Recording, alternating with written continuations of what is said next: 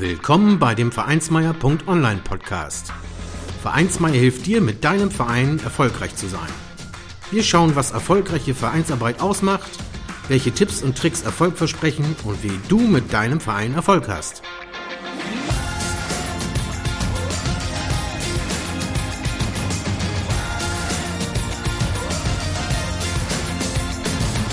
Und hier kommt dein Gastgeber, Carsten Schaschanski. Moin Moin und herzlich willkommen zur 65. Folge des Vereinsmeier.online Podcast. Heute spreche ich mit Gregor Demmer von Total Fansports aus Saarburg. Gregor ist Geschäftsführer und Co-Founder von diesem Startup. Das Hauptprodukt aus diesem Hause ist Vereinsticket. Ein System, das Vereinen aller Sportarten bei der Organisation hilft und sie näher mit ihren Anhängern verbindet. Wir sprechen über das Startup, Gregors Weg in die Vereinswelt und auch das Schiedsrichterwesen. Natürlich berichtet er auch über die Entstehung von Vereinsticket, was das System leistet und wo die Vorteile für Vereine bei dessen Nutzung sind. Wirklich verrückt an der Geschichte ist, dass die Nutzung von diesem Produkt den Verein überhaupt nichts kostet. Wie das möglich ist, bekommt ihr natürlich auch erklärt. Und ihr erfahrt, wie einfach Ehrenamtliche mit ihrem Verein mit Vereinsticket loslegen und ihre Organisation digitalisieren können. Auch Gregor hat für euch noch ein paar Tipps aus seinem Erfahrungsschatz im Rucksack. Wir sprechen darüber. Zum Schluss habe ich Ihnen natürlich auch nochmal darüber erzählen lassen, wie es mit dem Startup und Vereinsticket weitergeht und was als nächstes geplant ist. Aber nun ab ins Interview mit Gregor Demmer. Gregor, herzlich willkommen im Vereinsmeier.online Podcast. Ja, hallo. Gregor, du bist der Geschäftsführer und Co-Founder des Saarburger Startups Total Fansports. Wann habt ihr denn gegründet? Wie viele Mitarbeiter habt ihr? Wo steht ihr da jetzt? Ja, ähm, vielen Dank und äh, ja, freut mich hier zu sein. Wann haben wir gegründet? Wir haben gegründet tatsächlich erst letztes Jahr am 1.10. ganz offiziell. Also wir sind fast ein Jahr alt. Äh, eine Woche fehlt uns noch. Und ähm, jetzt sind wir, ich sag mal, so sechs Mitarbeiter, die wirklich bei der Firma angestellt sind. Allerdings arbeiten im Moment so, ja, 20, man könnte sogar fast sagen 25 Leute für das Projekt und für die Firma weil wir halt auch Freelancer und ja über Dienstleistungsverträge andere auf dem Projekt sitzen haben. Und ähm, ja, wo stehen wir jetzt? Ich glaube, wir stehen tatsächlich so an einem typischen Punkt, wo man als Startup nach einem Jahr ist. Man hat ähm, ein erstes Produkt auf dem Markt, man ist improved, man macht seine Erfahrungen mit Kunden und mit Partnern. Man äh, ja merkt auch, dass die eine oder andere Kinderkrankheit noch drin ist, ähm, aber man ist halt irgendwie noch nach wie vor hoch motiviert, weil man eben auch merkt, dass das, was man macht, irgendwie Früchte trägt. Und ja, das motiviert einen halt jetzt, wie soll man sagen, noch mehr zu machen. Ja, das klingt gut und auf das Produkt kommen wir natürlich auch zu sprechen noch. Da werde ich dich gleich nachfragen. Vielleicht mal mhm. ganz kurz, ich bin ja auch so ein, so ein Nordlicht ähm, oder vielleicht Leute, die bis in, in einer anderen Ecke der Republik wohnen. Äh, Saarburg, wo liegt das eigentlich? Ja, Saarburg äh, liegt im äh, ja, wunderschönen Moselfranken. Das ist südlich von Trier. Ähm, Trier liegt im Westen Deutschlands, ja, eigentlich nur ein Steinwurf entfernt von Luxemburg. Dementsprechend, genau, sind wir hier. Wir sagen auch immer gerne so im Herzen Europas. Ähm, also mit Luxemburg vor der Haustür. Belgien ist nicht weit weg, Frankreich ist nicht weit weg.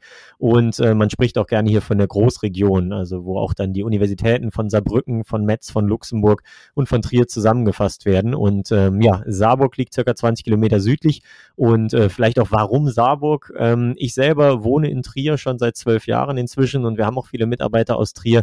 Saarburg mit seinen sechs, ja, fast 7000 Einwohnern, äh, wunderschön gelegen, größter innereuropäischer Wasserfall Europas, äh, also innereuropäischer Wasserfall, ist äh, ein wunderbares Tourismusziel, kann man einen wunderschönen Ausflug hinmachen oder auch mal eine Woche verbringen und den guten Wein genießen.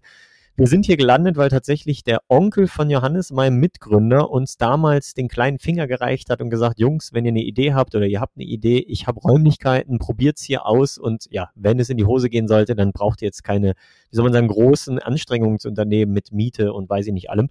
Und äh, ja, du hast im kleinen Finger ist eine ganze Hand und ein ganzer Arm geworden, kann ich gleich noch mehr zu sagen. Aber so kamen wir nach Saarburg, weil genau der Onkel von Johannes uns netterweise damals die Hand gereicht hat. Ja, und die Mosel ist eine schöne Ecke und äh, die eine andere Zuhörerin, der eine oder andere Zuhörer macht das aus dem Urlaub kennen. Das glaube ich auch, dass ihr da ganz traumhaft gelegen seid, ja. Auf jeden Fall. Jetzt, jetzt bist du ja schon ein bisschen ähm, eingegangen auf die Historie und das wollte ich ja auch äh, natürlich erfragen. Ähm, zum einen, ähm, wir sprechen gleich noch über das Produkt. Da dreht sich ja um ein Vereinsprodukt und das ist ja auch mein Thema, alles für die Vereine und Tipps und Tricks für Ehrenamtliche. Ähm, wie ist denn deine Vereinsgeschichte? Wie ist, also war dein persönlicher Weg bis zu dieser Gründung? Mhm. Ich, genau, fange einfach mal an. Also ich komme ursprünglich eigentlich aus Nordrhein-Westfalen, aus, äh, ich sage immer so, aus der Mitte zwischen Wuppertal und Essen, aus Felbert. Äh, der eine oder andere kennt es vielleicht von den Schlüsseln am Schlüsselbund, BKS, CES, Wilker und wie sie alle heißen, kommen dort aus der Schlüsselregion, wie wir immer so schön sagen. Und äh, genau, nach meinem Abitur bin ich 2008 dann nach Trier gekommen und ähm, ja, war schon in meiner Jugend eigentlich immer gerne ehrenamtlich aktiv, äh, auch im Sport, aber auch in der Schule und äh, mein Bruder war tatsächlich Mitgründer eines, äh, ja, es ist ein Hobbyverein in, in Wuppertal, United Wuppertal, die halt am organisierten Hobbyspielbetrieb teilgenommen haben. Und da habe ich mich tatsächlich auch schon sehr intensiv eingebracht. Dann, als ich nach meinem Abi nach Trier gegangen bin zum äh, BWL, BWL-Studium, bin ich ähm, ja tatsächlich irgendwie auf die Idee gekommen, Fußball-Schiedsrichter werden zu wollen. Und ähm, ja, man hat mir immer schon so eine diplomatische Ader äh, nachgesagt. Und äh, ich muss sagen, ich war nie der beste Kicker. Ich glaube kein schlechter, aber nie der beste. Und irgendwie hat es mir mehr Spaß gemacht, irgendwie in der Mitte vom, vom Spielfeld unterwegs zu sein. Und äh, dann bin ich einfach mal über die Straßenseite gegangen. Und auf der anderen Seite der Universität Trier liegt jetzt mein heute noch Heimatverein FSV Trier Tarforst. Und ja, die haben mich damals mit offenen Armen empfangen. Und äh, ja, da habe ich natürlich dann am Anfang erstmal als Schiedsrichter gewirkt, aber dann auch zunehmend ja, Engagement auf anderen, äh, an anderen Stellen gezeigt, natürlich auch mal ein bisschen gekickt. Und äh, ja, dementsprechend bin ich da bis heute auch noch äh, sehr zufrieden und äh, kriege auch quasi live mit als Schiedsrichter, wenn ich hier über die, über die Dörfer komme und jedes Wochenende meine Spiele pfeife, was so in den vor allem Fußballvereinen, aber natürlich auch angegliedert an den Fußballvereinen mit anderen Abteilungen, was da so los ist in den Vereinen und spreche natürlich auch in der dritten Halbzeit sehr viel mit den Menschen und äh, ja, da kriegt man sehr, sehr viel mit, was da so in dem Vereinsleben äh, abgeht. Ja, spannend. Ähm, ich komme ja selbst auch aus dem Fußballclub und weiß daher auch, dass also ähm, ja, die Schiedsrichterprofession nicht gerade die einfachste ist. Ähm, das ist was ganz anderes, als in der Mannschaft zu spielen und äh, ja, über den Schiedsrichter zu meckern. Und ich glaube auch die Leute, die Schiedsrichter sind, das passt vielleicht ganz gut zu dir als Gründer. Ähm, das müssen Leute sein, die einfach eine Herausforderung da drin sehen, 22 Leute auf dem Fußballplatz zu managen. Tatsächlich sind es ja mehr als 22. Äh, es sind ja dann oftmals auch noch die Akteure um und drumherum und auch noch ein paar Zuschauer, die ja oftmals irgendwie ins Spielgeschehen eingreifen. Nee, aber tatsächlich ist es so, wie du sagst, da gehe ich komplett mit. Ähm, man, muss, man muss von einem gewissen Schlag sein, wenn man zumindest langfristig und auch, wie soll man sagen, sehr intensiv Schiedsrichter sein möchte. Nur mal eben so ein paar Jugendspiele pfeifen, wo es in Anführungszeichen, Jugendspiele können auch heiß hergehen, aber einfach so etwas auf seichterem Niveau. Ähm, ja, das, das, da muss man, sage ich mal, jetzt nicht von dem Schlag sein, aber gerade wenn es halt intensiver wird, wenn es Relegationsspiele sind, wenn es vielleicht auch mal das heiße Derby ist oder in Anführungszeichen Problemspiele sind, ähm, da muss man schon, da muss man schon irgendwie sich ganz bewusst drauf einlassen. Und ich habe mal ein älterer Schiedsrichterkollege von mir hat mal es so genannt. Ich fand das sehr treffend und zwar als Persönlichkeitsschule. Ähm, also ein Schiedsrichter, der macht da so sein, seine ganz eigene Charakterbildung, seine ganz eigene Persönlichkeitsschule durch. Denn ja, man muss sich einfach mal vorstellen, man geht freiwillig ähm, alleine in den meisten Fällen im Amateurbereich äh, in, in die Löwen, äh, in den Löwenkäfig rein, wo 22 plus Spieler oder Menschen auf einen warten, die alle irgendwie gewinnen wollen und du bist der eine, der irgendwie dem einen was nimmt, dem anderen was gibt und auch mal andersrum oder beiden mal was nimmt, äh, gefühlt. Und ja, musste am Ende aber irgendwie rauskommen, so dass im besten Fall alle zufrieden sind und im Sinne des Sports sagen, gut, also Shiri, an dir hat es heute definitiv nicht gelegen, du hast deine Arbeit gemacht und wir konnten heute ein gutes Spiel verbringen. Und das muss ich sagen, ist auch der große Reiz, so formuliere ich es immer ein bisschen, ähm, es in einer Situation, wo ich selber eigentlich nicht gewinnen kann, es hinzukriegen, dass nach dem Spiel, egal ob Verlierer, ob Sieger und auch eventuell Zuschauer, alle sagen, das war heute ein, ein Fußballspiel im Sinne des Sports. Also wirklich zu sagen, es wurde heute sportlich gekämpft. Die eine Mannschaft war die bessere, die andere war die schlechtere. Im Endeffekt gab es keine Manipulation in Anführungszeichen, dadurch, dass irgendwelche Fehlentscheidungen getroffen worden sind. Und das ist immer auch so ein bisschen mein Anspruch, halt diese, wie soll man sagen, eigentlich ja ähm, unlösbare Situation am Ende zu lösen. Und das wiederum ist auch das, was mich am Unternehmersein halt reizt. Ja, das hast du sehr gut beschrieben. Und ähm, da ja auch, ich sag mal, Vereinsmeier zuhören, die jetzt nicht äh, gerade aus dem Sport vielleicht auch kommen, aus einer anderen Art Verein oder vielleicht auch gar nicht aus dem Fußball, das wissen auch die Spieler und die denken auch die ersten 60 Minuten des Spieles mhm. so und können das nachvollziehen und gehen entsprechend fair auch mit dem Schiedsrichter um. Und irgendwann, gerade im Amateursport, ne, in den unteren Klassen, ist dann irgendwann die Luft auch mal dünn und raus und die Spieler steigern sich da rein und so die letzten 20 Minuten ja, ich sag mal, da heizt sich dann immer so ein bisschen die Stimmung auf. Ne? Einer ist kurz vom Verlieren, der andere ist kurz vom Gewinnen und und und. Und da hat dann der Schiedsrichter ähm, wirklich schwer und ähm, ja, ich sag mal, da, da wird's dann auch mal, kommen so diese heiklen Situationen, ne, die jeder vielleicht dann auch mal so aus dem Fernsehen oder so vor Augen hat, aber wie gesagt, in der Kreisklasse erst recht. Und ähm, ja, ich erlebe das auch jedes Wochenende auf dem Fußballplatz und die Spieler, wenn die dann auch wieder zu sich gekommen sind nach den 90 Minuten und der Verlängerungszeit, sage ich mal, um fünf Minuten durchgeatmet haben, dann sehen die das auch wieder sportlich. Ne? Genau das. Ja. Aber so, äh, ja, da äh, ich sag mal, sind dann Spieler, die sind ein bisschen ruhiger, aber auch viele sind mit, ähm, ich nenne das mal südländischen Temperament gesegnet und äh, Aber das ja. ist doch vollkommen okay, weil ich meine, das macht im Endeffekt den Sport ja auch aus, ne? Sonst wäre es ja in Anführungszeichen langweilig. Und äh, solange das aber sich alles in den Grenzen der Regeln und, und, und der Grenzen des, wie soll man sagen, Sportlichen hält und, und nicht auf eine persönliche Ebene oder eben auch auf eine nachtragende Ebene halt fällt, dann ist das vollkommen in Ordnung. Also ich selber auch als Spieler habe natürlich auch irgendwann mal über den Schiri gemeckert und mich geärgert und äh, bin mal laut geworden und so weiter. Das liegt in der Natur der Sache. Aber genau wie du sagst, wenn man nach dem Spiel einfach wieder zusammen am Tresen steht und was zusammen trinkt und sich die Hände gibt und so weiter und über ein bisschen über das Spiel scherzt, dann ist das vollkommen in Ordnung. Ich habe auch jetzt zum Beispiel vor zwei Wochen ein Spiel gepfiffen, da habe ich für einen kleinen Lacher auf dem Spielfeld gesorgt, weil ja, der Kapitän der einen Mannschaft meinte mich in der 30. Minute halt darauf hinweisen zu müssen, dass ich hier schon drei Fehlentscheidungen getroffen habe und das halt lautstark im Mittelkreis. Und äh, dann habe ich halt einmal kurz abgepfiffen oder beziehungsweise der Ball war ihm aus und habe einfach gesagt, wartet mal kurz, bin zu ihm hingegangen und habe halt entsprechend in der gleichen Lautstärke gesagt, ja, ich habe jetzt äh, auch noch nicht, äh, auch schon nicht kommentiert, dass du halt heute schon dreimal ordentlich daneben gepfeffert hast. Und jo, dementsprechend, ne, nicht jeder Schuss beim Stürmer ist ein Treffer und so ist es beim Schiri halt auch. Nicht jeder Pfiff ist halt in Anführungszeichen 100% klar. Ne? Und da fragt man sich auch manchmal, warum pfeift er das jetzt so oder entscheidet das so? Aber dementsprechend ist es auch wichtig, einfach die gesamte Spielleitung zu sehen und nicht, sage ich mal, sich an Einzelentscheidungen aufzuhängen. Und genauso wie ein guter Stürmer, der von sechs Chancen zwei reinmacht, am Ende bejubelt wird, ne, so sage ich mal, muss ein Schiedsrichter, wenn er fünf von sechs schwierige Entscheidungen korrekt getroffen hat, dementsprechend auch fair eingeordnet werden. Aber das passiert auch in den meisten Fällen. Also ich habe jetzt keinerlei negative Erfahrungen gemacht, aber das ist in meinen Augen das, was man auch wirklich hinkriegen muss. Die Trennung 90 Minuten auf dem Feld, da darf es halt auch schon mal ein bisschen hin und her gehen. Nach dem Feld muss man im Endeffekt die ganze Sache sportlich und sachlich sehen. Und ja, das ist in meinen Augen eigentlich das Wichtigste. Ja, richtig so. Gut gesprochen, ja.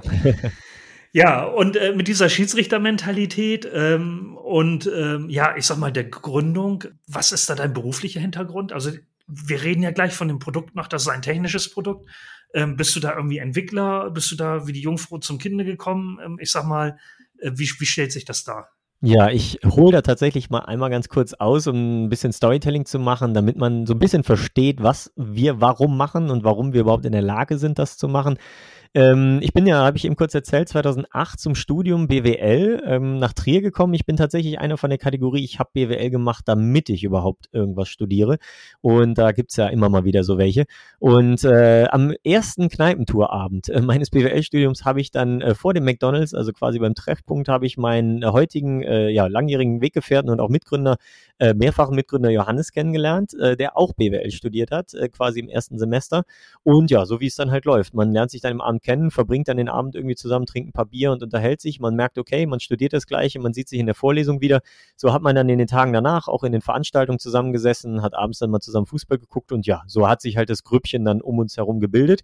Und ja, dann hat man gemerkt, okay, das funktioniert ganz cool. Man, man ist irgendwie auf einer Wellenlänge, ein paar Gruppenarbeiten während des Studiums haben gut miteinander funktioniert.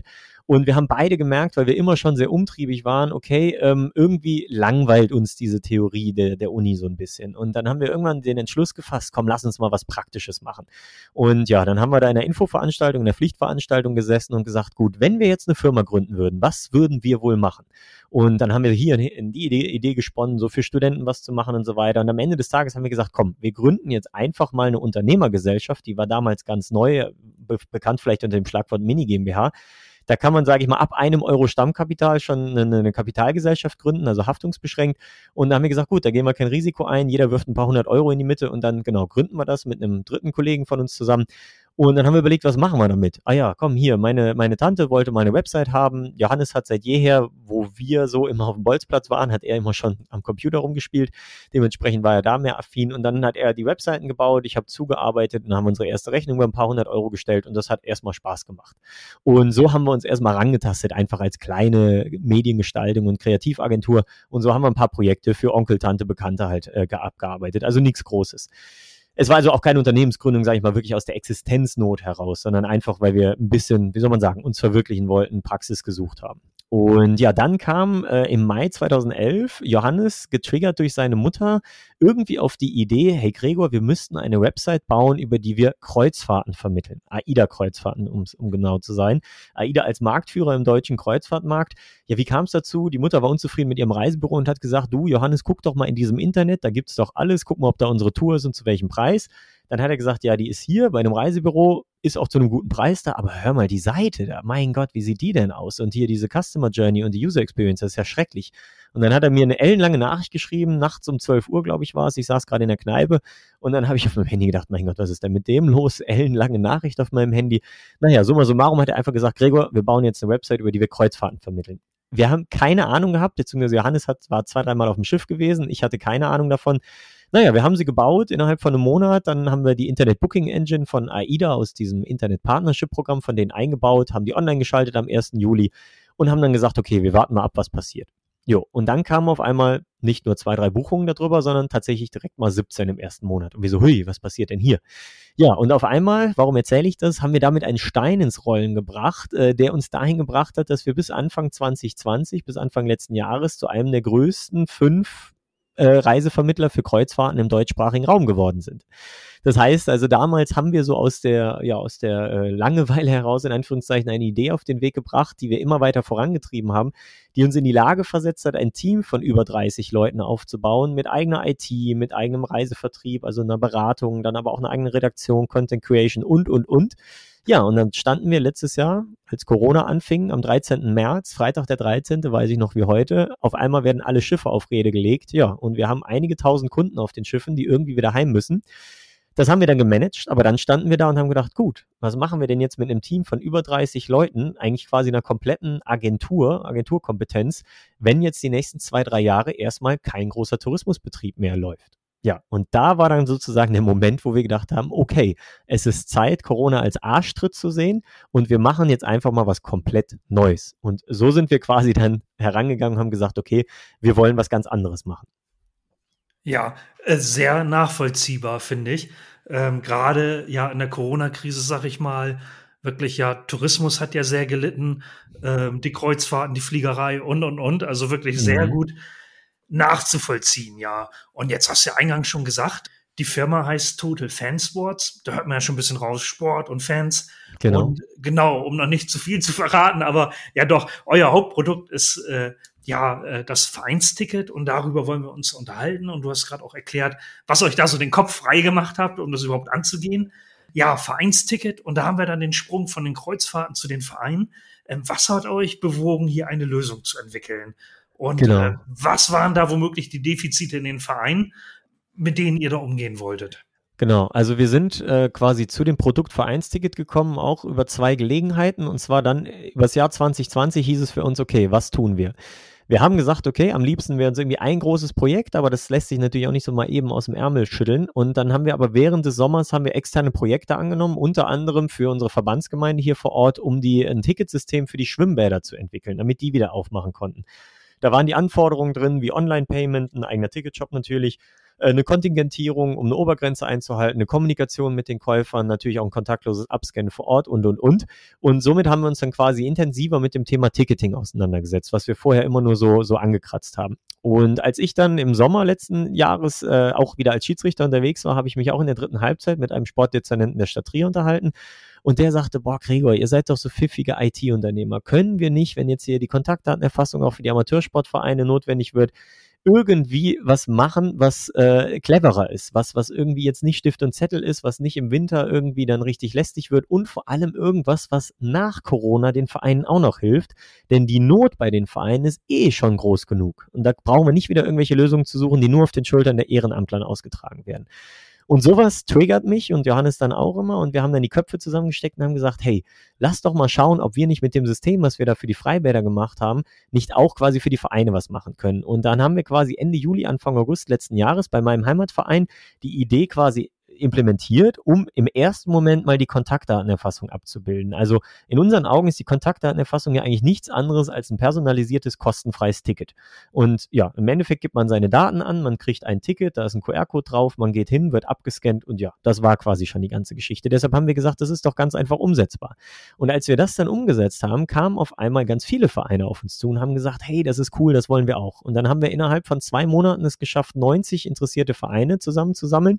Über 40 hatten wir schon dann laufen auf dem System, bis sich dann so im Oktober der, der zweite Lockdown da abgezeichnet hat, wo man dann gesagt hat, so, hm, okay, vielleicht müssen wir jetzt äh, noch mal ein bisschen zurücktreten und die Vereine haben dann auch gesagt, oh, das wird eh nichts mehr, deshalb lassen wir es mal gut sein. Aber als wir gesehen haben, dass halt 40 bzw. 90 Vereine in so kurzer Zeit ein, ein so großes Interesse an der Idee hatten, haben wir gesagt, da ist Musik drin, da ist Potenzial. Und dann haben wir gesagt, okay, lass doch mal versuchen, ob wir daraus nicht einen Business Case machen können und haben dann natürlich noch ein bisschen den Markt geguckt und haben geschaut, wen gibt es sonst noch so. Und da ist dann die Idee von Vereinsticket entstanden. Und die Idee war im ersten Moment mal ein Ticketsystem für Amateursportvereine. Das war sozusagen der Einstieg in das Ganze. Als wir daran weitergearbeitet haben, haben sich dann aber Vereine schon, mit denen wir im Gespräch waren, dann gemeldet, haben gesagt, hey, wenn wir da schon dieses kostenfreie machen können, können wir dann nicht die Tickets auch wirklich verkaufen? Also ne, mit Online-Payment liegt ja nahe. Und äh, im Endeffekt weiß, glaube ich, jeder Vereinsvertreter, wie schwer es ist, sich als Verein, als EV, als gemeinnützige Organisation äh, bei einem Anbieter wie äh, äh, PayPal oder auch quasi um Kreditkartenzahlungen entgegenzunehmen, onzuboarden, dass das ein recht langer Prozess ist. Und wir haben gesagt, okay, wenn wir das hinkriegen würden, dass Vereine sich relativ einfach onboarden könnten, um relativ einfach Online-Zahlungen entgegenzunehmen, dann hätten wir schon mal so so ein Key-Asset, also so ein Wettbewerbsvorteil. Da haben wir uns schlau gemacht, haben gesagt, so schwer ist das nicht. Und als wir das dann quasi so technisch noch nicht 100% implementiert hatten, aber schon mal so in der Anbahnung, kamen die Vereine weiter auf uns zu. Ja, das ist ja cool. Wenn das jetzt schon geht, können wir dann nicht auch am Sportplatz selber das Bargeld abschaffen und quasi an der Bude und für Spenden und für Sponsoring und für alles Mögliche auch quasi das Online-Payment benutzen. Und da haben wir gesagt, Moment, das sind so viele Vereine, die jetzt schon sagen, dass das cool wäre von den 90.000 Sportvereinen in Deutschland, da gibt es bestimmt einige hundert, wenn nicht sogar Tausende, die jetzt schon bereit wären, so ein Tool anzunehmen. Und da haben wir gesagt, okay, das wollen wir verfolgen. Und da ist dann sozusagen die Idee geboren worden, wir wollen eine Plattform erschaffen, über die sich Vereine die Tools freischalten können, die sie brauchen und insbesondere quasi Tools rund um das Spielfeld, rund um die Halle. Also nicht nur Fußball, sondern auch alle anderen Sportarten. Das heißt also alles, was mit Zutritt zu tun hat, was quasi mit der Vereinsorganisation rundherum zu tun hat, was vor allem mit dem Payment rund um den Platz zu tun hat. Auf dem Spielfeld gibt es schon genug Anbieter, aber rundherum wollten wir eine ganzheitliche Lösung anbieten total interessant. 90 Vereine ist ja schon eine ganze Menge. Ähm, ich kann natürlich nachvollziehen, dass Bundesliga-Clubs und so ja da ausgestattet sind. Äh, man weiß auch, dass ähm, letztendlich ja eine Kreisklasse die Clubs sowas nicht haben. Und dann hast du ja auch schon beschrieben, gibt es dann auch die Clubs dazwischen, äh, wo es nicht nur um die Kontaktdaten geht, sondern ähm, die ja sonst auch Tickets haben, für die bezahlt wird. Äh, ja, und, und alles dazwischen. Ähm, hochinteressant, ja. Ich möchte noch mal nachfragen. Ähm, du hast ja schon vieles angedeutet davon. Mhm. Kannst du Vereinsticket als Lösung noch mal so in seiner Gesamtheit beschreiben, so dass so die Leute in den Vereinen eine Idee davon haben, was das alles bietet. Also wie, wie, wie muss man sich diese Lösung quasi ganz praktisch vorstellen? Ja, klar. Da auch noch mal drauf eingegangen, äh, was, ja, da komme ich jetzt wieder als Wirtschaftsinformatiker, was ist das Frontend, was ist das Backend? Ähm, ich hoffe, die Zuhörerinnen und Zuhörer äh, verstehen das. Also da geht es darum, wie können die Leute den Ticket buchen, können die das per Handy machen, äh, wie ist das mit den Leuten im Verein, die das verwalten, machen die das irgendwie am Browser? Ja, vielleicht magst du uns einmal über die Features, die da drin sind, Überblick geben und vielleicht auch ganz kurz technisch, wie der Bediener sich das vorstellen muss. Ja, klar, sehr gern. Also im Endeffekt einmal so konzeptionell, ähm, jeder kennt es wahrscheinlich aus dem Verein. Man kommuniziert über WhatsApp-Gruppen, man äh, nutzt Excel-Tabellen für die Mitgliederliste oder Inventurlisten oder für sonstige Organisation, Organisationsaufgaben. Man äh, nutzt vielleicht Doodle-Umfragen oder Facebook-Veranstaltungen, um irgendwie Veranstaltungen zu organisieren mit Zu- und Absagefunktionen. Es gibt so Apps wie Spieler Plus, die man dann benutzt oder auch irgendwie Splitwise, wo man irgendwie Kosten- oder Mannschaftskassen dann mit organisiert. Also man nutzt als Verein ja immer schon zahlreiche Tools Tools, viele kostenfrei, manche kosten dann ein bisschen was, aber es sind alles Insellösungen, die im Endeffekt auch irgendwie nicht zusammenpassen und halt ja dann irgendwie nicht für den Verein gemacht sind. Der Verein bedient sich halt von Tools oder an Tools, die halt eigentlich ja da sind, aber nicht zwingend für den Verein gemacht sind. Und die Idee unserer Plattform ist, ein Verein kann mit unserer Plattform quasi mit einem Login alle Sachen nutzen, die das, die komplette Vereinsorganisation oder die, diese Bausteine in einem Verein, Kommunikation, Payment, Abstimmung, Belegungsmanagement, ähm, alles, was damit zu tun hat, quasi auf einer Plattform regeln. Und um jetzt gerade so ein bisschen zur Umsetzung zu kommen, wie kann man sich das konkret vorstellen? Wenn man jetzt zum Beispiel auf vereinsticket.de geht, das ist unsere Marketingseite, unsere Produktseite, da sieht man schon mal, sage ich mal, was wir alles machen, was wir alles anbieten und vor allem auch, was noch alles kommt. Dadurch, dass wir so jung sind, ist schon vieles da, aber es kommt noch viel mehr. Und wenn man dann oben rechts auf den Button zur Plattform klickt, kommt man, wird man weitergeleitet auf vereinsticket.app und da ist dann, ja, wie man es kennt von Facebook und Co., ein Login-Fenster, wo man sich auch registrieren kann. Benutzername, E-Mail, Passwort, das war's. Und man registriert sich erstmal als User, nicht als Verein. Man ist erstmal als einzelner Mensch, als Individuum, als User quasi auf der Plattform. Und wenn ich als User drauf bin, das kann ich quasi am Handy machen, das kann ich am Desktop machen. Und wenn ich dann einmal drauf bin, dann fordert er mich quasi im Onboarding-Prozess auf, mir meinem ersten Verein, meinen ersten Verein zu suchen, mir meinem Verein zuzuordnen. Und das kann ich über eine Vereinssuche machen, weil wir schon alle 90.000 Sportvereine in Deutschland in der Datenbank hinterlegt haben. Und sobald ich mich dann einem Verein zuordnen möchte, sagt er mir auch, okay, dieser Verein wird schon auf Vereinsticket verwaltet oder eben nicht. Und wenn er schon verwaltet wird, dann ne, kann ich mich einfach zuordnen, bekommt der entsprechende Vereinsverwalter eine Anfrage, hey, der Thomas Knüller, der will hier jetzt auch hier Mitglied sein, bitte zulassen. Oder aber, wenn er noch nicht verwaltet wird, kann ich derjenige sein, der ihn verwaltet. Muss dann natürlich vertretungsberechtigt sein, kann ihn dann quasi aktivieren. Und sobald ich den Verein aktiviere, habe ich ein Backend, wo ich quasi ja, Vereinsstammdaten anlegen kann und verschiedene Möglichkeiten habe. Und wir haben das Ganze modular aufgebaut. Auch das wird quasi im Onboarding-Prozess beschrieben, dass ich mir dann quasi wie in so einem kleinen App Store die Module freischalten kann, die ich brauche. Die Mitgliederverwaltung ist sowieso immer da. Aber ich kann dann Beispiel sagen, ich will Anwesenheitsmanagement über die Plattform machen, aktiviere das Modul, habe dann verschiedene Einstellungsmöglichkeiten und habe dann zum Beispiel die Möglichkeit, Mitglieder einzuladen, dass die halt auf die Plattform kommen, sich auch als User registrieren. Weil jeder registrierte User kann sich im App Store einfach kostenfrei unsere App VT Fansports runterladen.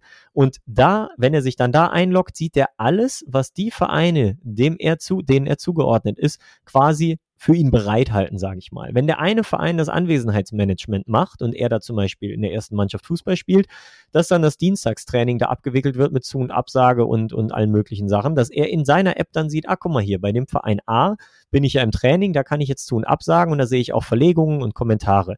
Beim Verein B, da spielt der Sohnemann vielleicht, ne, und da will er nur das Spiel gucken gehen. Und der Verein B, der hat dann zum Beispiel das Ticketing aktiviert, so dass ich dann auch wieder ne, in der App mit dem gleichen Zugang sehen kann, ah, hier bei Verein B äh, ist am Sonntag ein Spiel, 15 Uhr gegen, den, gegen das Derby, gegen den Nachbarverein, dann kann ich mir jetzt hierüber ein Ticket sichern. Und das Schöne ist, ich brauche keinen weiteren Zugang, ich brauche keine neue Plattform aufzurufen, ich brauche keinen anderen Ticketshop. Ich habe also komplett eine integrierte Lösung.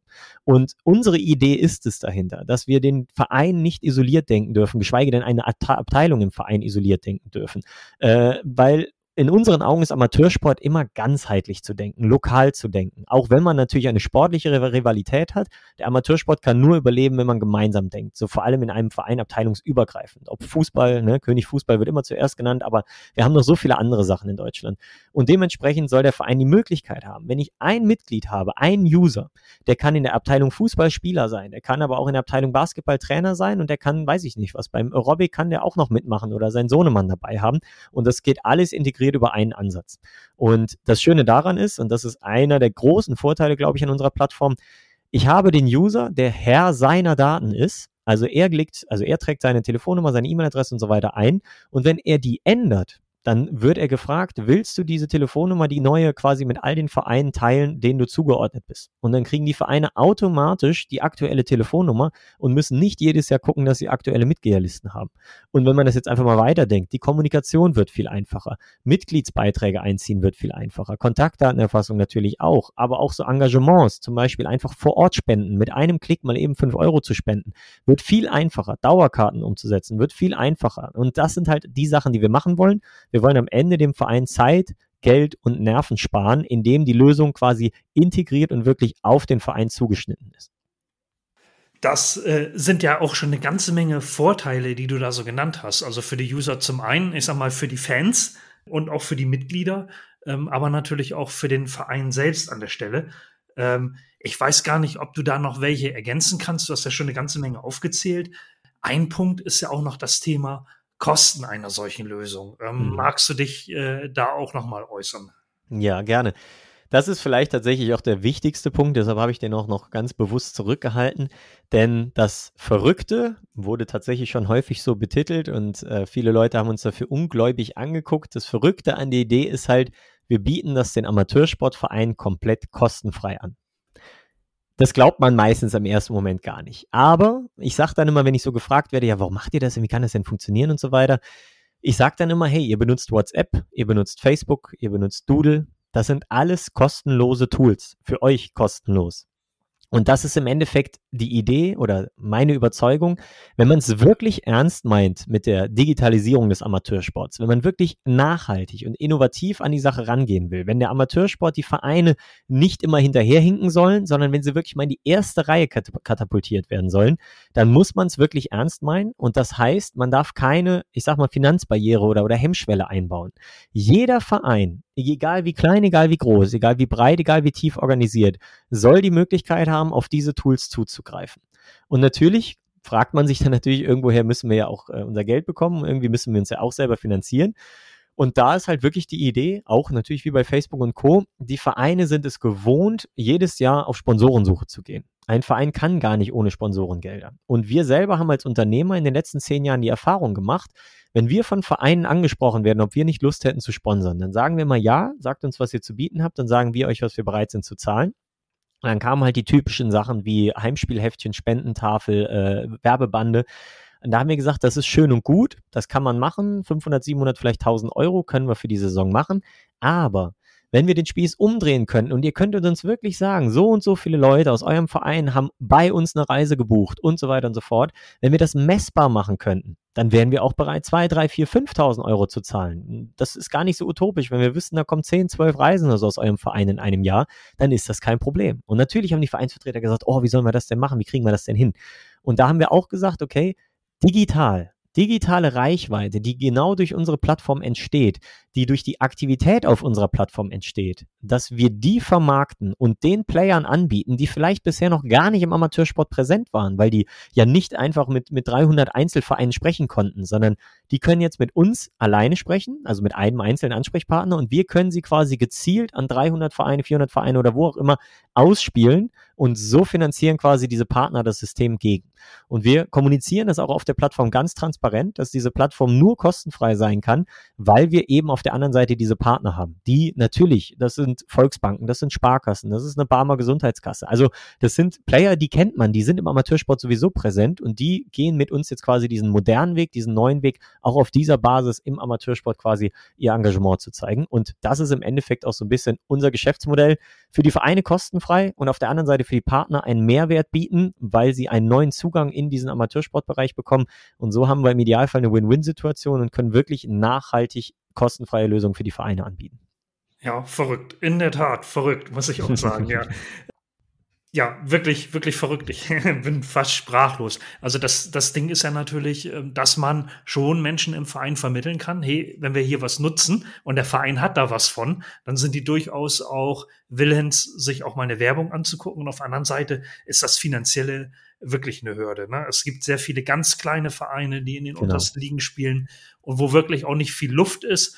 Und ja, ich sag mal, die Ehrenamtlichen, die da tätig sind, sowieso schon viel zu tun haben. Und wenn dann diese Sponsoren gewinnen und, und mit Kosten klarkommen, das sind, wie du schon beschrieben hast, das, das sind wirklich Hürden. Und ähm, ich glaube, das ist dann auch der Hauptvorteil eurer Lösung. Ja. Du hast ja viele andere auch beschrieben, eben, also schon mal die, die Kontaktdaten zu haben, das Corona-gerecht Daten aufzunehmen und so weiter und so fort. Ja, vielleicht noch ein Beispiel. Ja, vielleicht so. noch ein Beispiel, genau. Also ich, ich habe hier kenne einen Geschäftsstellenleiter von einem Verein, der verbringt jede Woche 30 Minuten, manchmal sogar 60 bis 90 Minuten damit, in einer Excel-Tabelle auszufüllen, wer wann wo auf welchem Platz und in welcher Halle trainiert.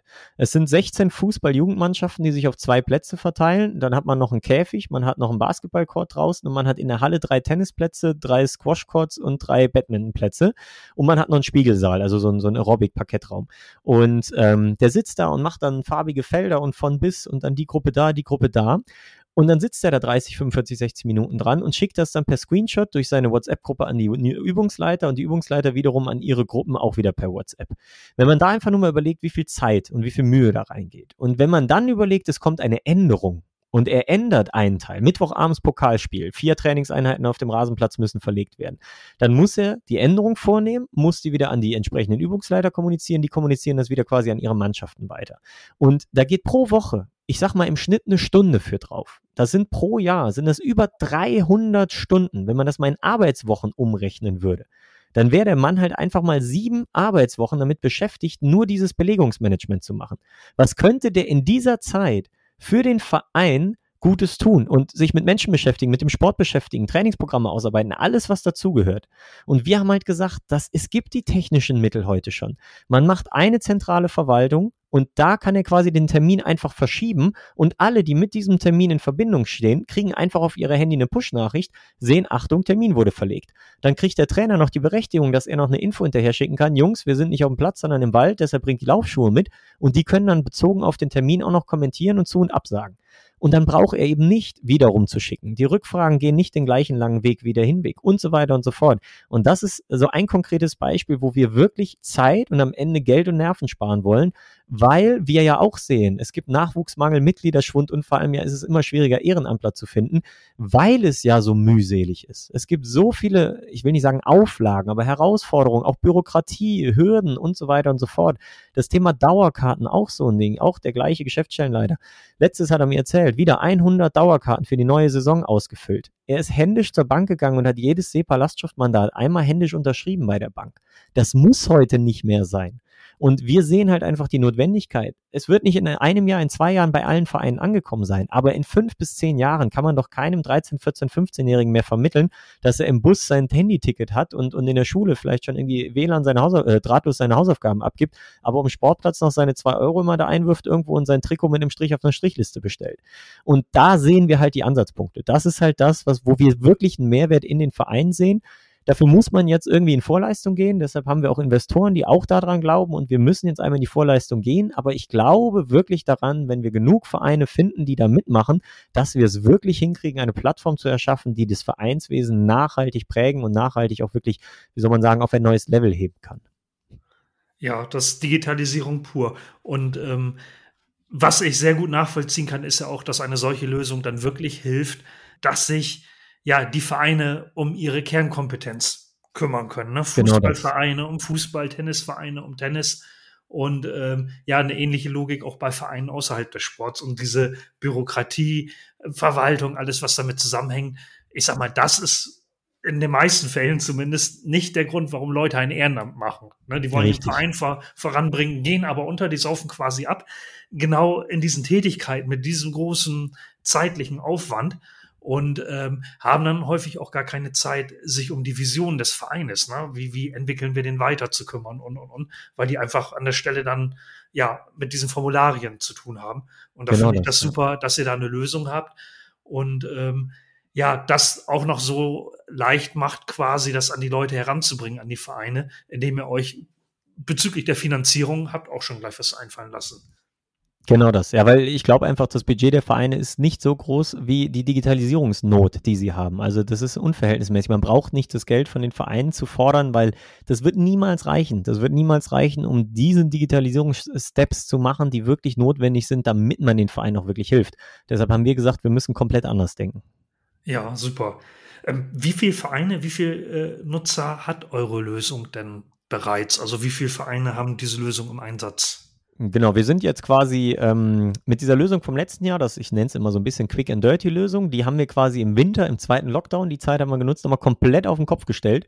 Also diese Plattformlösung nochmal komplett technisch auf eine ganz neue Basis gestellt, damit sie auch in Anführungszeichen unendlich skalierbar ist und äh, variabel ohne Ende. Und ähm, da haben wir jetzt im Endeffekt seit März die Beta rausgebracht, da haben wir so erste Vereine draufgelassen, die uns Feedback gegeben haben und seit Juni, Ende Juni, seitdem die Fußballvereine wieder ins Training, in die Saisonvorbereitung eingestiegen sind, da sind wir dann quasi komplett rausgegangen, auch in die große Kommunikation. Das heißt, wir haben jetzt seit Ende Juni haben wir jetzt über 330 Vereine auf die Plattform bringen können, die jetzt auch inzwischen über 10.000 Mitglieder darüber verwalten.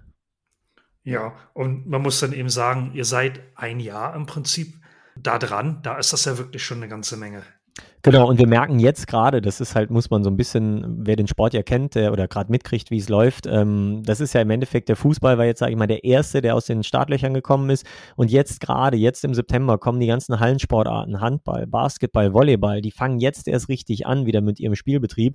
Und das ist tatsächlich für uns gerade sehr, sehr wertvoll, weil gerade die Hallensportarten mit den begrenzten Kapazitäten, mit den erhöhten Corona-Auflagen, weil es eben nicht an der frischen Luft ist, ob 3G, 2G plus, 2G und so weiter, auch da haben wir ja dann im Endeffekt Endeffekt jetzt parallel zu den wie soll man sagen, zu der Krisenentwicklung haben wir quasi auch Lösungen angeboten.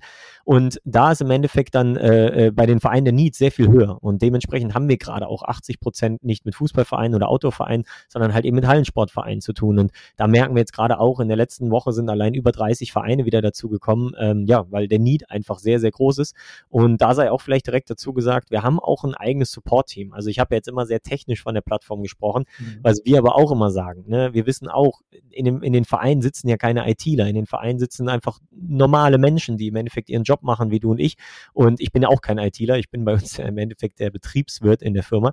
Ähm, aber im Endeffekt sagen wir, okay, die beste Technik bringt nichts, wenn man sie dem Nutzer nicht nahe bringen kann, wenn man keine Fragen beantworten kann. Und dementsprechend haben wir auch gesagt, mindestens 50 Prozent unserer Aufgabe ist es, auch Support zu leisten. Also nicht nur Technik zu liefern, sondern auch Support zu leisten, Onboarding zu machen, was wir in Form von 1 zu 1 Sessions, in Form von Webinaren machen. Wir haben eine Hotline, die die ganze Zeit erreichbar ist und einen Chat und so weiter. Das heißt, wir wollen halt im Endeffekt auch menschlich da sein, persönlich da sein, was uns da in dem Moment auch ganz wichtig ist, was wir jetzt auch merken, was sehr, sehr gut angenommen wird, weil jeder kennt es, jeder, der den Podcast hört, weiß es einfach, es geht halt menschlich zu in Verein, ne? Und dementsprechend man nicht businesslike, man, man spricht nicht, sage ich mal, hochtrabend und schickt irgendwelche tollen Verträge und Formulare raus. Nein, man spricht einfach mit du per du und man sagt, hey, probier mal das und wenn du mir das schickst, dann machen wir es so. Und genauso wollen wir es auch handhaben, weil nur so bringt es den Verein auch was. Ja, ich hatte auf eurer Webseite schon gesehen, also vereinsticket.de hast du vorhin schon gesagt, die Domain. Ähm, ich verlinke das natürlich auch nochmal in den Show Notes dann zu dieser Dank, Episode, so äh, dass die Zuhörerinnen und Zuhörer da einen leichten Weg auch zu eurer Webseite haben. Ja, da gibt's den Helpdesk, sehr umfangreich mit sehr vielen Menüpunkten. Ähm, Jobs habt ihr auch eine ganze Menge ausgeschrieben, habe ich gesehen. Genau. Äh, das sind ja auch bald irgendwie 10, 15 oder noch mehr Jobs, die ihr habt. Man merkt also, ihr, ihr wachst auch wirklich. Ja, und da natürlich auch, also die Webseite, genau, das ist das eine. Daher auch nochmal die Frage, wenn die Zuhörerinnen und Zuhörer nun Interesse an Vereinsticket haben ähm, für ihre Vereine, ähm, wie können sie sich dann an euch wenden? Und wie ist der weitere Weg, um Vereinsticket für diesen Verein dann zum Fliegen zu bringen? Jawohl. Im Endeffekt kann man alleine schon sehr viel machen. Man geht einfach auf vereinsticket.de, klickt oben rechts auf zur Plattform und registriert sich dann da. Einfach, wie man es äh, wie kennt. Man gibt ein Passwort, äh, einen Benutzernamen und eine E-Mail-Adresse an. Man muss einmal über die E-Mail-Adresse per, per Link bestätigen. Das ist dieser Double Opt-in. Und dann ist man schon auf der Plattform. Und dann kann man quasi diesen Onboarding-Prozess auf der Plattform machen zum Beispiel sich seinem Verein zuordnen. Und da sei zum Beispiel auch gesagt, zum Onboarding-Prozess gehört zum Beispiel auch, dass man seine äh, Kontaktdaten hinterlegt oder seine, seine Profildaten hinterlegt, wenn man sich einen sogenannten VT-Sportausweis erstellen möchte. Dieser VT-Sportausweis, das ist für uns sozusagen die Zukunft. Ähm, das bedeutet, sobald ich mein Profil vollständig ausgefüllt habe, bekomme ich diesen Sportausweis in Form eines Barcodes, also eines verschlüsselten Zahlencodes, den ich äh, für verschiedene Dinge nutzen kann. Und den kann ich zum Beispiel für Zugangsberechtigung Berechtigung nutzen, den kann ich fürs Payment benutzen, den kann ich fürs Ticketing benutzen, den kann ich aber auch für Kommunikation, für Kontaktdatenerfassung nutzen. Und ähm, diese Prozesse, wenn ich auf der Plattform bin, werden mir da im Onboarding quasi gezeigt. Da kann ich mich einfach durchklicken und dann, wie gesagt, kann ich modular die Sachen freischalten, die ich brauche. Wenn ich quasi dann, ähm, wie soll man sagen, intensiver mich einfinden will, dann kann man uns auch einfach auf der Plattform in einem Chat schreiben und wir vereinbaren beispielsweise eine 1 zu 1 Session. Also das bedeutet, wir verabreden uns für 60, 90, 120 Minuten und äh, zeigen euch per, per Screensharing einfach, okay, das könnt ihr so einstellen, das könnt ihr so machen und wir helfen euch dann wirklich dabei. Das ist zum Beispiel auch immer sehr beliebt, wenn irgendwie Vorstandssitzungen sind. Also wenn so die zentralen Organe, die zentralen Player eines Vereins zusammenkommen, dann schalten wir uns dazu und dann kann man parallel quasi One-to-Many, einer mit sechs, sieben, acht, neun im Vorstand direkt zeigen, so geht's. Und das Beste ist dann immer schon, wenn die Leute parallel ihr Handy in der Hand haben, sich unsere Apps runterladen und dann parallel sehen, im Backend wird ein Termin eingestellt und dann quasi der und der Abteilung hinzugefügt und auf einmal aktualisieren sie in der App und sehen, plopp, da ist der Termin. Und dann wird eine Nachricht geschrieben und plopp, sehen sie es in der App. Und so kann man wunderbar dann quasi herangeführt werden, wie das Ganze funktioniert. Und ja, das bieten wir halt an. Wir bieten auch Webinare an, auch auf der Website zu finden unter äh, vereinsige.de slash Webinare, wo man dann einmal wöchentlich quasi von uns an das Thema herangeführt wird. Man kann auch quasi Themenwünsche einreichen, auf die wir dann eingehen. Da nehmen wir die Leute halt wirklich an die Hand, weil wir ja wissen, wie kompliziert das Onboarding sein kann. Ja, ähm, also das heißt, über die Webseite geht das, man meldet sich erstmal an. Und an der Stelle kann man dann also das Schritt um Schritt machen, kann seinen Verein hinterlegen, ähm, kann dann gucken, welche Funktionen man haben möchte, kann quasi auch online mit euch zusammen da Hilfe an die Hand bekommen, um das Ganze einzurichten, auszuwählen und diese ersten Schritte eben auch zu machen. Das hört sich ja auch relativ unkompliziert an. Sicher, ähm, da muss man dann mal eben schauen und, und sich wirklich auch einloggen, was man da macht. Aber da habt ihr ja alle Unterstützung da für die Vereinsmeier. Genau, ich denke, das Angebot ist ganz gut. Wir sagen auch immer, wir sind Feedback-driven. Das heißt also im Endeffekt, wir arbeiten wirklich so eng mit den Vereinen zusammen. Wir haben jetzt ja auch schon welche, da wissen wir auch schon, wie die Kinder von den Vereinsvertretern äh, heißen äh, und wohin sie in Urlaub gefahren sind, ähm, wo es einfach darum geht, wir fragen, hey äh, Thorsten, wie sieht's aus? Hast du das Modul schon mal getestet? Und sagt er, ja, ja, habe ich, habe ich, aber hier an der Ecke, ähm, wie habt ihr euch das denn gedacht? Könnte man da nicht lieber so und so? Und dann sagen wir halt, stimmt, der hat vollkommen recht. Eigentlich, warum haben wir das so gemacht? Okay, ne? Und dann sagen wir, okay, dann passen wir das an. Das ist halt auch immer was, was uns äh, am Herzen liegt. Wir wollen halt wirklich was entwickeln, was den Vereinen hilft und nicht irgendwie was gut aussieht oder sich hier auf dem, auf dem Whiteboard irgendwie wunderbar malen lässt, sondern wir wollen halt wirklich sagen, das soll den Vereinen helfen. Deshalb freuen wir uns auch immer, wenn die Vereine uns Feedback geben und nicht einfach immer nur in Anführungszeichen sagen, okay, jetzt habe ich hier Infos von euch bekommen, dann probiere ich mich mal aus, sondern schön zum Hörer greifen, E-Mails schreiben, den Chat benutzen und wir duzen im Endeffekt auch alle Vereinsvertreter, die wir quasi im Kontakt haben. Und wir wollen wirklich, wie soll man sagen, eine, eine langfristige Beziehung aufbauen, damit wir gemeinsam diese Plattform entwickeln, damit sie auch wirklich, wirklich nachhaltig den Vereinen helfen kann. Ja, so geht's. Und ähm, auch ich selbst als Ehrenamtler im Verein, äh, das wäre auch die Art und Weise, äh, oder ist auch die Art und Weise, die mich anspricht, die es mir leicht macht. Und ja, vielen Dank dafür. Also du hast ja schon mal einen guten Überblick über die Lösung gegeben, die ganzen Vorteile, auch dass das unkompliziert über die Plattform geht und man sich dann auch im wahrsten Sinne des Wortes dort mithilfe herantasten kann und das Ganze einrichten kann. Und was man jetzt aus deinen Beschreibungen auch schon rausgehört hat und aus deinem Werdegang, du hast ja über eure Lösung und Zusammenarbeit mit den Vereinen auch viel Erfahrung gesammelt. Und bei meinen Interviewgästen, ich frage ja immer nach ein, zwei, drei Tipps für die Zuhörerinnen und Zuhörer. Und da möchte ich dich natürlich auch fragen, ähm, ja, hast du zwei, drei Tipps für, für die Zuhörerinnen und Zuhörer, für die Ehrenamtlichen da draußen, für ihre Vereinsarbeit? Mhm. Ja, also was natürlich in der Natur der Sache liegt, ähm, oder was natürlich jetzt nicht überraschend kommt, ist so Mut zur Digitalisierung ist, glaube ich, so ein, ein zentraler Tipp, den ich geben würde. Wir haben super viele Vereine schon gefunden, die auch ohne uns schon sehr, sehr gute digitale Arbeit leisten und die halt sehr zufrieden damit sind, weil es halt wirklich einen Mehrwert bringt. Natürlich ist es im ersten Moment immer etwas mehr Aufwand, weil man den neuen Prozess implementieren muss. Man muss sich irgendwie damit auseinandersetzen, wie funktioniert das denn, eventuell die Mitglieder auch wirklich gerade einmal mitnehmen. Aber wenn man merkt, okay, wie, man, wie einem das mittel- bis langfristig wirklich helfen kann, Zeit sparen kann und das spürbar macht, ähm, dass das halt am Ende es wirklich wert ist, vor allem weil es halt in meinen Augen langfristig unabkömmlich ist für Vereine, um wirklich weiter existent zu sein. Deshalb Mut zur Digitalisierung, sich damit auseinanderzusetzen, sich, sich Lösungen zu suchen, sich beraten zu lassen, das gehört halt wirklich dazu. Und vielleicht da direkt so der Brückenschlag, ähm, was ich auch in unseren Vereinen sehe, was ich auch als Schiedsrichter sehe, es werden immer mehr SGs gebildet, es werden Vereine zusammengelegt oder in der Jugend kriegen, kriegt man nicht mehr genug Spieler zusammen, weil irgendwie dann äh, ja einfach äh, die, die Jugendlichen nicht mehr da sind, sich umorientieren und so weiter. Und da, glaube ich, liegt halt ein Schlüssel für die nachhaltige Existenz oder, oder ja, Zukunft der Vereine, sich um die Jugend zu kümmern, sich auf die jungen Erwachsenen oder Jugendlichen zu gucken, äh, zu, einzulassen. Und das ist, glaube ich, tatsächlich jetzt in dieser Zeit, muss man dafür mit Abstand am flexibelsten am Kopf, im Kopf sein oder sich, sich am meisten mal äh, aus dem Fenster beugen, als es noch vor ein paar Jahrzehnten oder ein paar Jahren der Fall war. Weil einfach die, die kommende Generation Stichwort Digitalisierung, die wächst ganz anders auf, als es, glaube ich, sogar in meiner Jugend noch war. Ich bin tatsächlich ja noch ohne Smartphone groß geworden, so mit 14 das erste Handy, wo man dann noch so ein bisschen ein paar 160 Zeichen SMS verschicken konnte. Aber die Generation heute, die es einfach nicht mehr anders gewöhnt ist, die ist viel besser informiert, die hat, wie soll man sagen, ist viel weltoffener, die, die ist natürlich digitaler, kommunikativer, aber auf einem anderen Level, auf einem digitalen Level. Und da muss man sich, glaube ich, tatsächlich drauf einlassen, wenn man auch den Nachwuchs für den Verein gewinnen will. Ein Thema ist, uns nur mal anzukratzen, E-Sports, E-Game, äh, E-Gaming, dass man in meinen Augen auch zukünftig als Verein in die Richtung gehen muss, um einfach diese analoge und die virtuelle Welt zusammenzubringen um halt weiterhin das Gemeinschaftliche, dieses gesellschaftsrelevante ähm, Zusammensein, quasi was das Vereinsleben ja auch ausmacht, ähm, voranzutreiben. Und ähm, da muss man sich, glaube ich, einfach darauf einlassen. Und das ist in meinen Augen wichtig, dass man das als Vereinsverantwortlicher, als Entscheidungsträger auch wirklich ganz bewusst vorantreibt und nicht in Anführungszeichen nur die alte Klaviatur weiterspielt. Ja, also wichtig, da Visionen zu entwickeln, gerade für die nächste Vereinsgeneration, für die Jugend. E-Sports war ein Thema, was du genannt hast. Und vor allem eben Mut zur Digitalisierung. Und da sind mit Sicherheit gewisse Ängste immer da.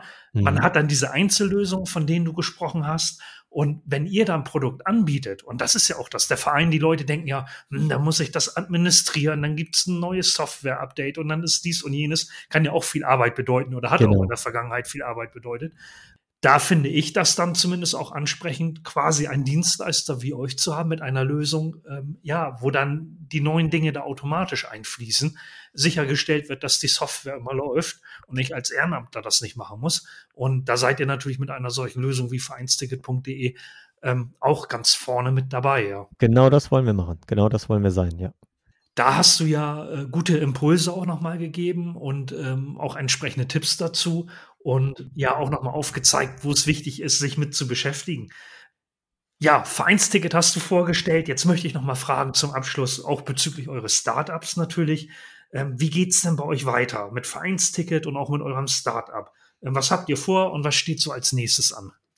Genau, also hinter Vereinsticket, hinter der Plattform Vereinsticket steckt ja die Total Fansports GmbH. Das ist unser Startup, unsere, unsere Company.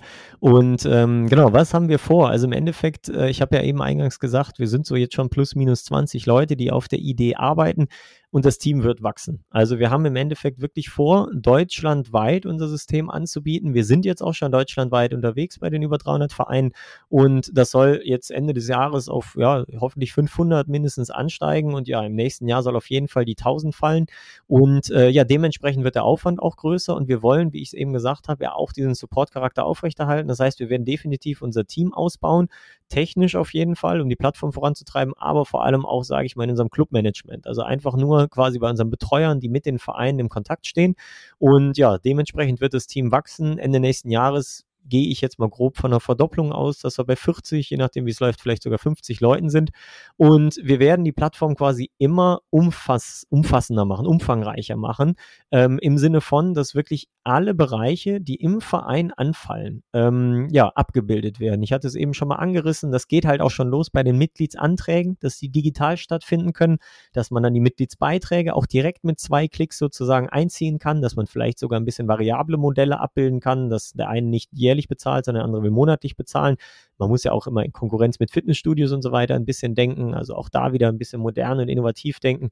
Dann äh, im Endeffekt, äh, genau, das Thema einfach dann Abteilungszuordnung, Vereinsstrukturen, dann damit einhergehend das Thema Kommunikation, dass ich halt auch die Möglichkeit habe, ich möchte jetzt allen in einer Abteilung schreiben, ich möchte allen schreiben, die unter 18 sind, ich möchte allen schreiben, die länger als zehn Jahre im Verein sind, dass das alles mit zwei, drei Klicks halt möglich ist. Dann halt darüber hinaus weitergehend habe ich auch offizielle Veranstaltungen, ich habe Vorstandssitzungen, dass man die aber zum Beispiel auch online abhalten kann, dass man im Endeffekt Abstimmungen, Umfragen im Verein, Meinungsbildung halt betreiben kann und nicht nur Ja, Nein, sondern dass man auch, wie soll man sagen, offene Beiträge einfordern kann, dass man, wenn es um die Organisation einer Fahrt geht, dass man da Tools an der Hand hat, wo geht's hin, wer bringt was mit, äh, wer zahlt wie viel ähm, und so weiter und so fort. Das Belegungsmanagement habe ich eben erwähnt, dass man weiß, okay, wer trainiert wo, auf welchen Sportstätten und wenn was verlegt wird, wie ist das dann schnell und intuitiv zu kommunizieren. Das Pay Entertainment, also mitsamt dem Ticketing rund um ein Sport- äh, oder Spieltagsevent ist halt ein ganz großes Thema. Und wir tragen noch quasi die Vision mit uns, die auch dann in Angriff genommen wird, ist der bargeldlose Sportplatz. Also, dass ich wirklich mein Bier und meine Pommes an der Bude quasi bestelle, dann die Dame oder der Herr in der, der Theke einfach gerade auf seinem Handy oder auf seinem Tablet eindippt, äh, einmal kurz tippt, ein, ein, ein Bier, eine Pommes, dann fünf Euro und der andere hält nur sein Handy hin, es wird abgescannt, gerade noch einmal kurz ein PIN oder eine, eine Authentifizierung durchgeführt und das war's dann auch schon. Und das ist quasi so ein bisschen, äh, ja, mal ein grober Umriss, was wir vorhaben. Es geht noch weiter, also ich kann die Liste noch sehr, sehr viel länger ausschmücken. Das Schöne ist halt wirklich, es gibt unendlich viele Ideen. Wir haben Gott sei Dank auch ein sehr effizientes Team. Wir haben eine sehr, sehr gute IT und wir glauben wirklich, dass wir in einem Jahr und in zwei Jahren da richtig was auf die Beine gestellt haben. Und du hast ja gefragt, wo geht's hin? Was haben wir vor? Wir haben natürlich auch ein bisschen im Blick, 2024 ist in Deutschland die EM, in Paris ist Olympia. Also wir hoffen da natürlich dann auch auf ein, ein sehr, wie soll man sagen, sportliches Jahr, gerade hier rund um unsere Gegend, Frankreich, Deutschland. Und äh, wir wollen gerne 2024 schon, wie soll man sagen, deutschlandweit eine relevante Rolle spielen, in vielen, vielen Amateursportvereinen unterwegs sein. Und ähm, ja, wer weiß, vielleicht das ein oder andere Event oder innerhalb des einen oder anderen Vereins in Verbindung mit der EM oder mit Olympia dann halt auch schon, ja, eine, wie soll man sagen, sagen, prägnante Rolle spielen. Ja, du hast die Lösung vorgestellt, ihr habt schon einiges geschaffen, ihr seid dabei, das weiter zu verbessern und aufzubohren, sage ich mal. Da wünsche ich euch ganz viel Erfolg bei. Ich hoffe, äh, ja, mit dieser Podcast-Folge, ähm, ja, kann ich da ein bisschen helfen, auch ähm, noch mehr Vereine da aufmerksam zu machen auf eure tolle Lösung. Wünsche euch viel Erfolg, gutes Gelingen, äh, bedanke mich für das Gespräch und äh, vielen Dank nochmal für den Beitrag. Ja, ich danke dir recht herzlich, dass ich hier die Möglichkeit hatte, uns vorzustellen und freue mich einfach auf jeden Kontakt mit den Vereinen da draußen, ob früher oder später und hoffe wirklich, dass wir unseren Teil dazu beitragen können, dass das deutsche Vereinswesen, was ja nicht ohne Unrecht im UNESCO ist, in der UNESCO-Erbe ist, dass wir da unseren Teil zu beitragen können, um das zu erhalten und voranzutreiben. Vielen Dank. Vielen Dank, dass du den Vereinsmeier.online Podcast gehört hast. Wenn es dir gefallen hat, hinterlasse doch eine 5-Sterne-Bewertung oder markiere Vereinsmeier.online bei Facebook, Twitter, Instagram oder Steamit mit einem Gefällt mir. Vielen Dank für deine Unterstützung und höre gern wieder rein, wenn es darum geht, in und mit deinem Verein erfolgreich zu sein.